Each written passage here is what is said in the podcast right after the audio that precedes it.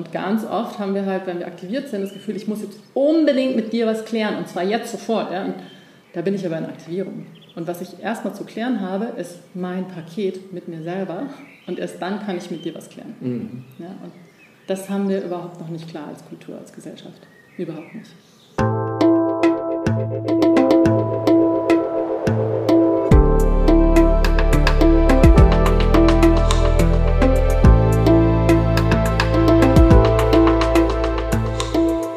Willkommen bei dir, der Seven Mind Podcast mit Impulsen für ein gutes Leben. Für alle, die mehr Achtsamkeit und Gelassenheit in ihren Alltag bringen möchten. Herzlich willkommen im Seven Mind Podcast. Mein Name ist René Träder und das ist eine ganz besondere Folge heute, denn es ist eine Interviewfolge. Zu Gast ist Vivian Dittmann. Sie ist Expertin für Emotionen und für Gefühle. Und gerade in Folge 1, in Teil 1 des Interviews, habt ihr sie schon ein bisschen persönlicher kennenlernen können. Sie hat spontan sieben Fragen gezogen und geantwortet, was ihr dazu eingefallen ist. Und da haben wir auch schon eigentlich ein bisschen die Themen Emotionen und Gefühle gestriffen, gestreift, wie sagt man dazu? Äh, auf jeden Fall ist das auch sehr, sehr hörenswert. Hört es euch mal an, falls ihr es noch nicht gehört habt. Und jetzt im zweiten Teil wollen wir noch ein bisschen ausführlicher über Emotionen und Gefühle sprechen und vor allem auch, wie kann man mit den Emotionen umgehen. Am Ende von Teil 1 hast du ja gesagt, mit der Angst lohnt es sich auf jeden Fall, mhm. neu umzugehen. Da werden wir gleich drüber reden. Wie bist du denn eigentlich überhaupt dazu gekommen? Du hast in Teil 1 auch gesagt, mhm. so, du hättest als Kind eigentlich mehr Mitgefühl gebraucht von dir selbst vielleicht auch von anderen. Und das war vielleicht dann auch so ein Startpunkt, sich mit Emotionen, mit Gefühl auseinanderzusetzen. Und ganz häufig ist es ja im Leben so, dass wir uns mit Dingen beschäftigen, wo wir erstmal in irgendeiner Weise ein Defizit haben, ohne das zu bewerten, aber mhm. dass wir da irgendwie spüren, so, da ist irgendwas in mir, was mich vielleicht sogar bremst und dann fängt man an, sich damit zu beschäftigen und irgendwann wird man dadurch zum Experten. Wie war das bei dir? Also bei mir war das definitiv auch so, dass äh, Gefühle und Emotionen für mich immer ein Riesenthema waren. Ich sage immer gerne, früher habe ich mich unfreiwillig damit befasst und inzwischen zunehmend freiwillig, weil ähm, es wirklich für mich so war, dass äh, meine Gefühle und Emotionen ja, mir oft im Weg rumstanden und aber so stark waren, dass ich auch nicht einfach sie zur Seite stellen konnte oder wollte, sondern es war immer so, ja, okay, was mache ich jetzt damit? Wofür ist das Ding gut? Mhm. Und ähm, eben die Antworten, die ich gefunden habe, sowohl in der modernen Psychologie als auch in den östlichen Weisheitslehren, die haben mich nicht befriedigt. Das war einfach, das kann es noch nicht gewesen sein. Und daraufhin habe ich dann eben intensiv angefangen zu forschen zu dem Thema und äh, habe dann eben dieses Kompetenzmodell entwickelt und habe vor zehn Jahren das, ein Buch darüber geschrieben, die Gebrauchsanweisung, und habe damals ehrlich gesagt nicht damit gerechnet, dass so viele Leute äh, damit was anfangen können. Also es ist wirklich erstaunlich, wie sich das dann verbreitet hat und äh, wie viele Leute eben mir dann auch sagen, ja genau das und endlich drückt es mal jemand aus und ich bin da schon so lange dran. Das heißt, das fing an mit einem persönlichen Thema und ich hätte nie gedacht, dass ich zehn Jahre später immer noch mit dem Thema beschäftigt bin, weil für mich ist jetzt eigentlich gut, also ich könnte jetzt anderes machen, aber die Leute kommen jetzt immer und sagen, komm doch da und erzähl dort und also es ist ein Riesenthema und es fing natürlich bei mir an, erstmal persönlich, dass ich gemerkt habe, ich, ich muss da irgendwie aufräumen, ich muss da Ordnung reinkriegen, ich muss da irgendwie rausfinden, wofür das gut ist und wie ich gut damit umgehen kann. Mhm. Jetzt reden wir immer von Emotionen, von Gefühlen, auch schon im ersten Teil des Interviews. Lass uns noch mal ein bisschen genauer drauf schauen, wo ist eigentlich der Unterschied? Man muss aber dazu sagen, da, wenn man Leuten zuhört, dann gibt es da unterschiedliche Sichtweisen mhm. daraus. Was ist eine Emotion, was ist ein Gefühl? Deshalb, was ist deine Sichtweise, genau. was ist deine Definition darauf? Also es gibt kein allgemeingültiges Vokabular, leider. Ähm, und ich äh, verwende Gefühl für das, was aus dem Moment heraus entsteht. Also äh, ich nehme etwas wahr, ich interpretiere das, oft unbewusst, erzeuge dadurch ein Gefühl und das hat eine bestimmte Wirkung. Und ähm, das ist eigentlich eine Kaskade, die sehr gut funktioniert, wenn äh, Wahrnehmung, Interpretation, Gefühl und Wirkung zusammenpassen mhm. und zur Situation, der Situation dienlich sind. Genau. Und äh, eine Emotion, wie ich den Begriff verwende, ist eben eine emotionale Altlast. Eine, ein nicht gefühltes Gefühl aus der Vergangenheit, das ich noch mit mir herumtrage und das auf eine Gelegenheit wartet, äh, wieder gefühlt zu werden. Mhm. Und die sind tatsächlich sehr unpraktisch, diese Emotionen. Und ähm, am Anfang ist es für die meisten Leute sehr verwirrend, diese Unterscheidung. Und es geht aber relativ schnell, dass wir dann merken, ah ja, das ist eigentlich ein Riesenunterschied. Also das ist wie Tag und Nacht, diese beiden ähm, Phänomene in uns und wir müssen mit beiden halt ganz unterschiedlich umgehen und sie werden oft verwechselt. Mhm. Ja. Mhm.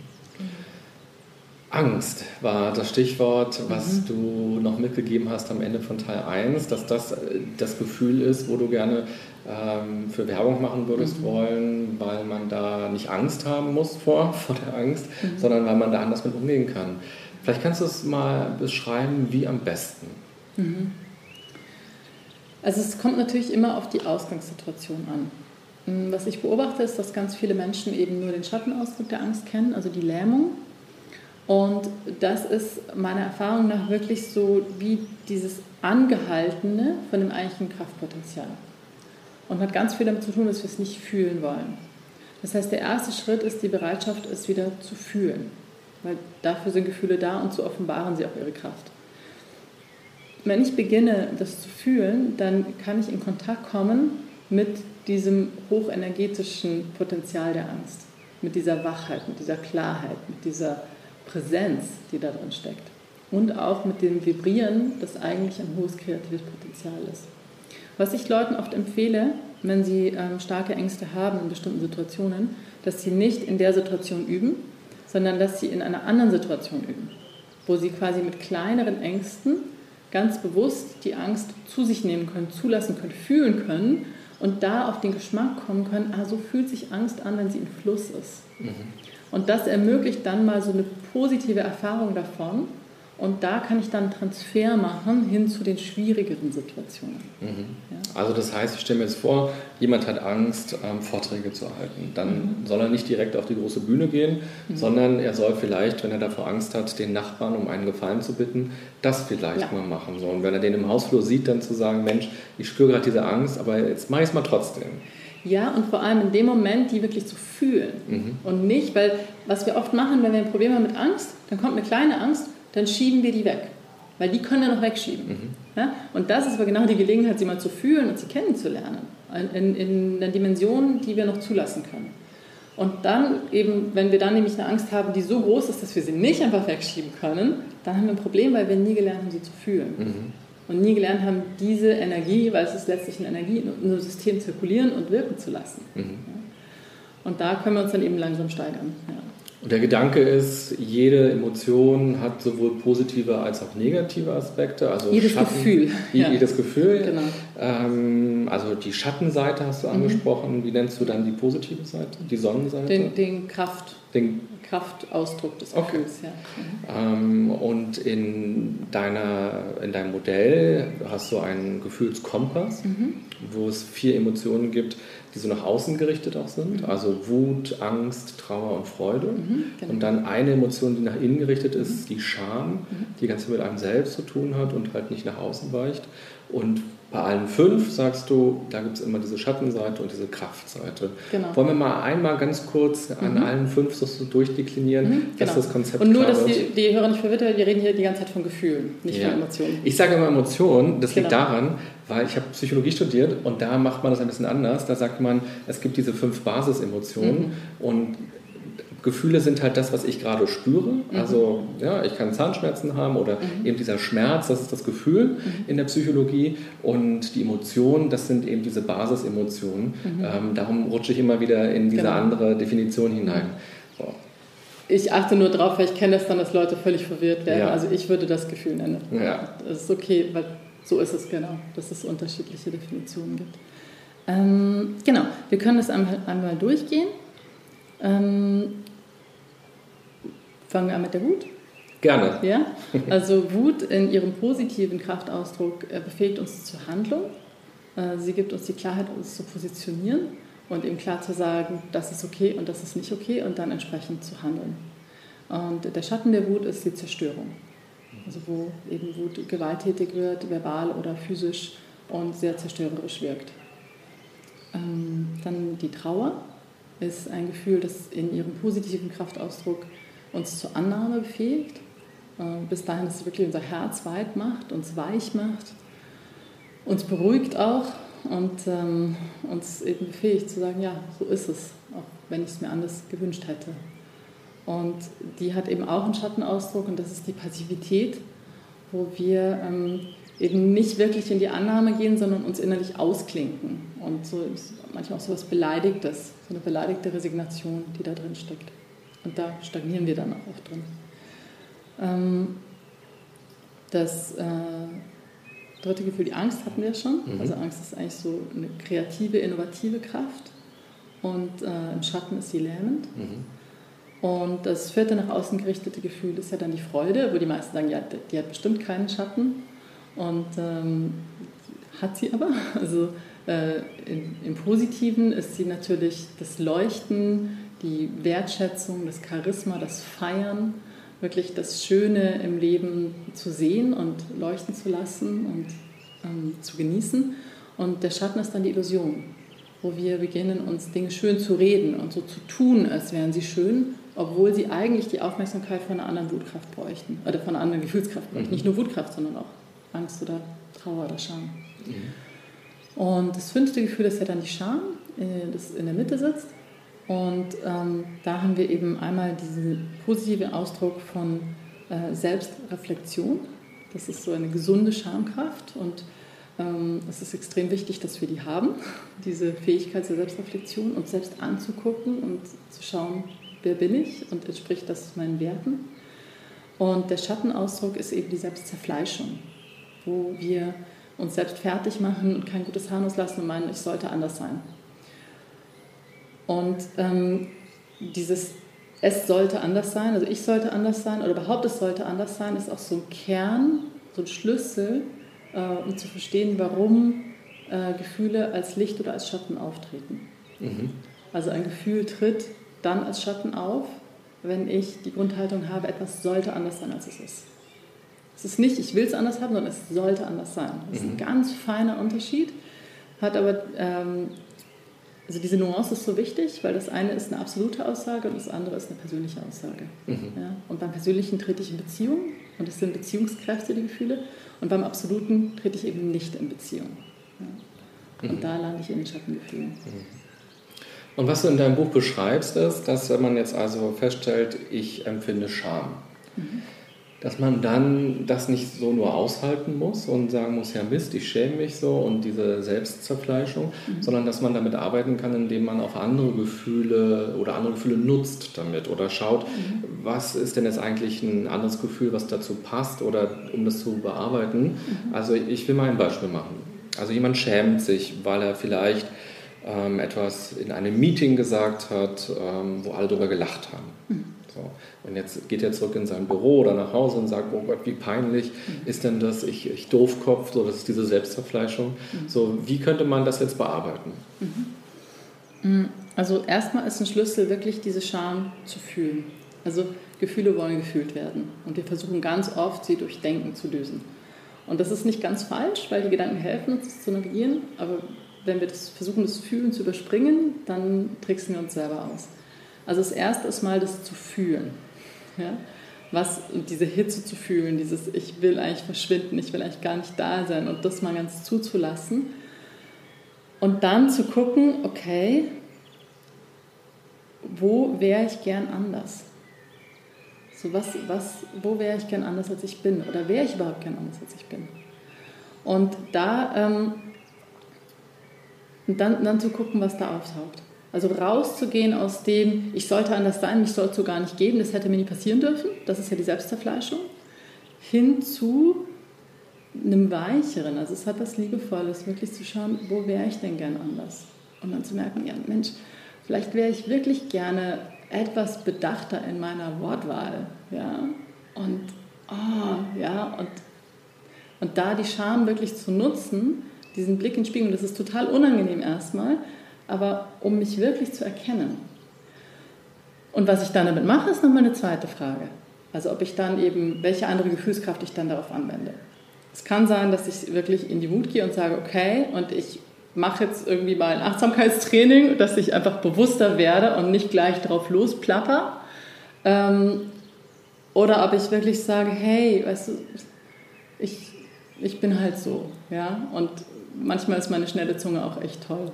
Mhm. Und ja, also einerseits schätze ich es wert und andererseits, okay, ja, schade, dass das jetzt so nach hinten losging, aber hey, nimmst du doch nicht ja, Trauer, Annahme, Herz aufmachen. Mhm. Oder aber wirklich so zu merken, wow, ich habe schon alles versucht, ich kriege das nicht in den Griff und ich merke, wenn es so weitergeht, dann ähm, steht mein Job auf dem Spiel, ja, weil mich hier keiner mehr haben will. Ich weiß nicht, ob ich es in den Griff kriege, ja, Angst, ja, was, was mache ich damit? Ja, ich stehe vor einem Abgrund in mir. Ich weiß nicht, wie mit damit umgehen.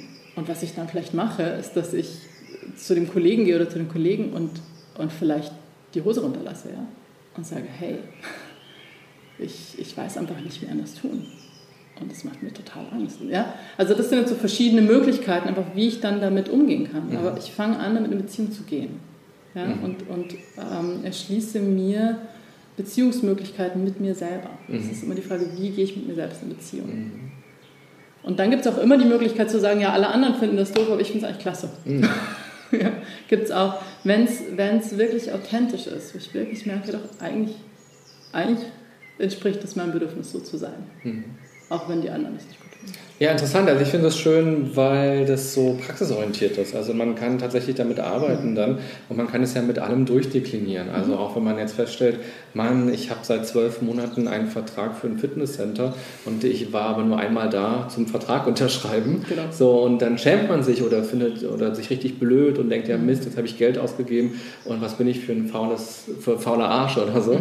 Ähm, und dann ist man ja auch schnell bei anderen Emotionen. Dann ist man wütend auf sich, das ist dann diese Schattenseite, dieses mhm. Destruktive wieder. Mhm. Oder man hat vielleicht sogar Angst, weil man sich denkt, ja, jetzt da reinzugehen, wie peinlich ist denn das mhm, eigentlich genau. so?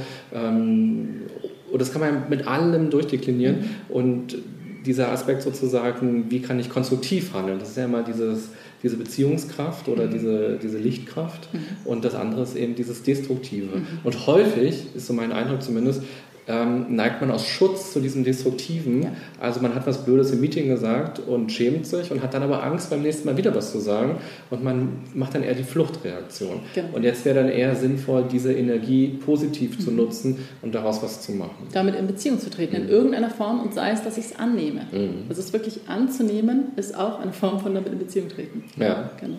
Hast du dafür vielleicht eine Übung? Also Leute, die gerade zuhören und sagen, ah, voll spannend, so mit den Emotionen zu arbeiten, daraus was zu machen? Gibt es sozusagen eine Hausaufgabe oder eine kleine Achtsamkeitsübung, die jeder, der zuhört, einfach mal so machen kann? Also es gibt ganz viele Übungen.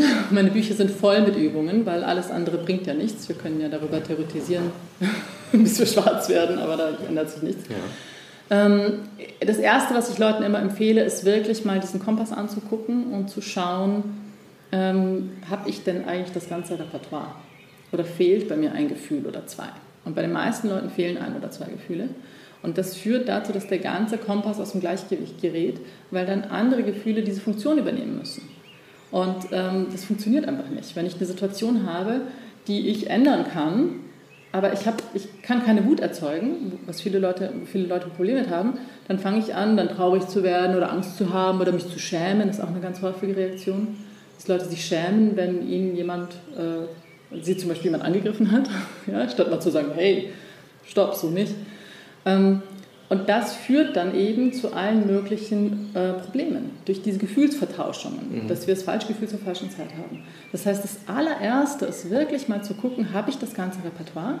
Und wenn mir was fehlt in dem Repertoire, ganz gezielt dieses Gefühl zu suchen und zu üben. Mhm. Das fehlende Gefühl. Mhm. Zu sagen, ah, da fehlt mir was. Wo habe ich das schon mal geschmeckt? Wen kenne ich, der das vielleicht gut verkörpert? Kann ich darüber das in mir finden? Mhm. Ja? Kenne ich kleine Situationen, wo ich das üben kann? Also Beispiel Wut, ja, jemand gibt mir falsch raus an der Kasse, vielleicht auch aus Versehen. Normalerweise würde ich es einfach stecken lassen, ist ja egal. Aber da zu üben, es doch anzusprechen. Mhm. Oder der Cappuccino ist schon kalt ja, es doch anzusprechen. Mhm. Und da einfach zu sehen, ja, ich kann mit dieser kleinen Dosis Wutkraft einfach auf eine angemessene Art und Weise sagen, hey, da ist was nicht okay. Mhm. Ja, das können wir dann übertragen. Also es ist immer beim Kleinen anfangen ja, und das dann größer machen. Mhm. Das hat ja auch ganz viel mit der Vergangenheit zu tun. Ne? Also wenn man aufgewachsen ist als Kind und man durfte nicht wütend sein, so wer wütend war, der musste halt in sein Zimmer gehen mhm. und musste den Rest ja. des Nachmittags damit sich alleine verbringen. Der lernt irgendwann, ah, ich darf die negativen Emotionen in mir gerade gar nicht rauslassen, wenn ich wütend ja. bin. Mhm. Oder umgekehrt auch Familien, in, die nicht sehr emotional sind, also mhm. positiv emotional sind wo man Freude miteinander gar nicht teilt, wo es kein gemeinsames Lachen, keine Berührung in der Form gibt, ist es dann ja auch sehr schwer im Erwachsenenalter dann authentisch Freude zuzulassen und auch das zu zeigen. Mhm. Ja. Was würdest du sagen? Noch so, wir sind ja schon ziemlich am Ende ähm, des Interviews, aber noch gibt ja die beiden riesigen Bereiche im Leben Partnerschaft mhm. und Job. So, worauf kommt es da jeweils an, wenn wir über Gefühle, über Emotionen reden? Was ist da nochmal ganz wichtig? Ich finde, das A und O in beiden Bereichen ist die emotionale Hygiene. Also, dass wir achtsam mit unseren emotionalen Altlasten umgehen, dass ich klar habe, wann habe ich es mit einer emotionalen Aktivierung zu tun und wann habe ich es mit Gefühlskräften zu tun. Weil ganz oft Leute, die eben meinen, dass sie guten Zugang zu ihren Gefühlen haben, tatsächlich einfach viel unbewusst entladen. Das heißt, dass sie einfach mal rauslassen und dann sagen, ja, ihr habt halt Probleme mit Gefühlen, ihr seid halt nicht emotional. Oder? Ja, das kann man schnell mal so werten. Ähm, tatsächlich ist das dann oft ein sehr unachtsamer Umgang mit emotionalen Altlasten und das ist ein bisschen wie wenn ich Giftmüll überall verspritze. Das mhm. ist einfach, also kein guter Umgang, mhm. weil es ganz stark zu Kettenreaktionen führt. Also wenn ich unkontrolliert entlade, dann führt das sehr schnell dazu, dass alle anderen auch emotional aktiviert sind. Mhm. Und das haben wir ganz oft in Teams und haben wir ganz oft in Partnerschaften, dass diese Kettenreaktionen irgendwann so eine Eigendynamik entwickeln, dass die Leute gar nicht mehr in einem Raum sein können miteinander, mhm. ähm, ohne dass sie aktiviert werden. Und wenn sie aktiviert sind, dann sind sie nicht mehr fähig, also dann versagt ihre emotionale Steuerung und sie sind nicht mehr konfliktfähig mhm. und nicht mehr beziehungsfähig. Und wie geht diese Hygiene? Also es beginnt damit, dass ich überhaupt mal lerne, das zu erkennen, wann ich es mit Emotionen zu tun habe, bei mir selbst und anderen. Und dass ich ähm, eigentlich Auslöser und Ladung trenne. Mhm. Das ist der Grundsatz, weil der Auslöser ist nicht die Ladung. Und in dem Moment, wo ich aktiviert bin, glaube ich aber, dass, das, dass der schuld ist. Und dann will ich bei dem entladen. Ja, und dann kriegt der was ab, was gar nicht seins ist, und dann wird der aktiviert und dann geht es wieder zurück und so weiter. Das heißt, bewusste Entladung bedeutet, ich entlade nicht bei der Person, die mich aktiviert hat, sondern ich suche mir andere Räume, die ich mir bewusst kreiere, achtsame Räume, wo ich dann entlade, wo diese Emotionen Raum haben und gehe dann erst wieder in den Kontakt. Mhm. Und oft ist es so, dass wenn die Emotion ähm, gefühlt wurde, wenn sie sich geklärt hat, dann stelle ich fest, dass da gar kein Konflikt mehr ist. Also ganz viele Konflikte verschwinden tatsächlich. Oder ist es eine simple Bedürfnisäußerung? Ja, dann sind wir so bei der gewaltfreien Kommunikation, dass ich einfach sagen kann, hey, ich habe gemerkt, das passt mir nicht so, können wir es vielleicht so machen. Mhm. Aber da ist dann die Ladung nicht mehr da. Und ganz oft haben wir halt, wenn wir aktiviert sind, das Gefühl, ich muss jetzt unbedingt mit dir was klären und zwar jetzt sofort. Ja? Und da bin ich aber in Aktivierung. Und was ich erstmal zu klären habe, ist mein Paket mit mir selber und erst dann kann ich mit dir was klären. Mhm. Ja? Und das haben wir überhaupt noch nicht klar als Kultur, als Gesellschaft. Überhaupt nicht. Deswegen sage ich, unser emotionaler Hygienestand ist sehr niedrig. ja. Okay, aber vielleicht hat ja dieser Podcast dazu beigetragen, dass wir ein bisschen emotional sauberer werden. Vielleicht. Vielen Dank, Vivian, dass du hier warst. Hat mich sehr, sehr gefreut. Viele spannende Gedanken. Und ich glaube auch, dass da viele Impulse drin stecken für die Leute, die gerade zugehört haben, Dinge davon mal zu durchdenken, wenn wieder ein Gefühl oder eine Emotion hochkocht und sie ja, merken, ja, ich habe nicht so einen richtigen Weg gefunden, damit umzugehen, so dass man sich nochmal daran erinnert. Wo kann man dich denn erreichen, wenn man was von dir lesen will oder mit dir in Kontakt treten will? Mhm. Also meine Internetseite ist viviandittmar.net. Da gibt es alle Bücher, da gibt es Videos, da gibt es Online-Kurse, gibt es aktuelle Termine etc. Es gibt auch ein Kontaktformular, wo man mich anschreiben kann. Und ähm, ansonsten gibt es überall im Buchhandel die Bücher. Und äh, ich habe, wie gesagt, schon einige dazu geschrieben, also da gibt es erstmal richtig Futter. Vielen Dank und alles Gute für dich. Danke. Das war der zweite und letzte Teil vom Interview mit Vivian Dittmar. Ganz zentral war für mich die Arbeit mit den Emotionen oder den Gefühlen, egal wie man es am Ende bezeichnen will. Die Message lautet, Emotionen und Gefühle müssen nicht einfach nur erlitten werden, man ist nicht Opfer seiner Gefühle oder Emotionen, man kann sich durch sie besser verstehen und kennenlernen und konstruktiv mit ihnen arbeiten, um etwas zu verändern. Die Idee der Kompass-Methode, die Vivian vorgestellt hat, ist ein ganz zentrales Element in Therapien oder auch im Coaching. Man kann das aber eben auch mit sich selbst alleine durchspielen, wenn man achtsam mit seinen Gefühlen und Emotionen umgeht. Was war für dich hier im Interview mit Vivian besonders spannend? Bevor du dich gleich wieder anderen Dingen widmest, kannst du noch mal das kurz für dich durchdenken und vielleicht daraus auch etwas für dich ableiten, etwas, was du mal angehen, machen oder ausprobieren willst. Und wenn du magst, kannst du mir das gerne auch mal schreiben. Und wenn dir diese Interviewfolge gefallen hat, dann freue ich mich auch ganz besonders, wenn du sie bewertest. Bei iTunes, bei Deezer, bei Spotify, bei Soundcloud oder wo auch immer du sie hörst und dort Sterne oder Likes oder Herzen vergibst. Und besonders toll ist es, wenn du dir eine Minute Zeit nimmst und einen kurzen Kommentar bei iTunes schreibst. Was magst du an diesem Podcast? Was nimmst du daraus mit? Warum hörst du ihn? Wie hörst du ihn vielleicht auch? Und welche Themen interessieren dich ganz besonders? Vielen Dank auch an alle, die das schon gemacht haben. Das freut mich immer sehr, wenn ich mir eure Kommentare durchlese. Ich danke fürs Zuhören und wünsche dir eine gute und achtsame Zeit. Bis bald, bye bye, sagt René Träder.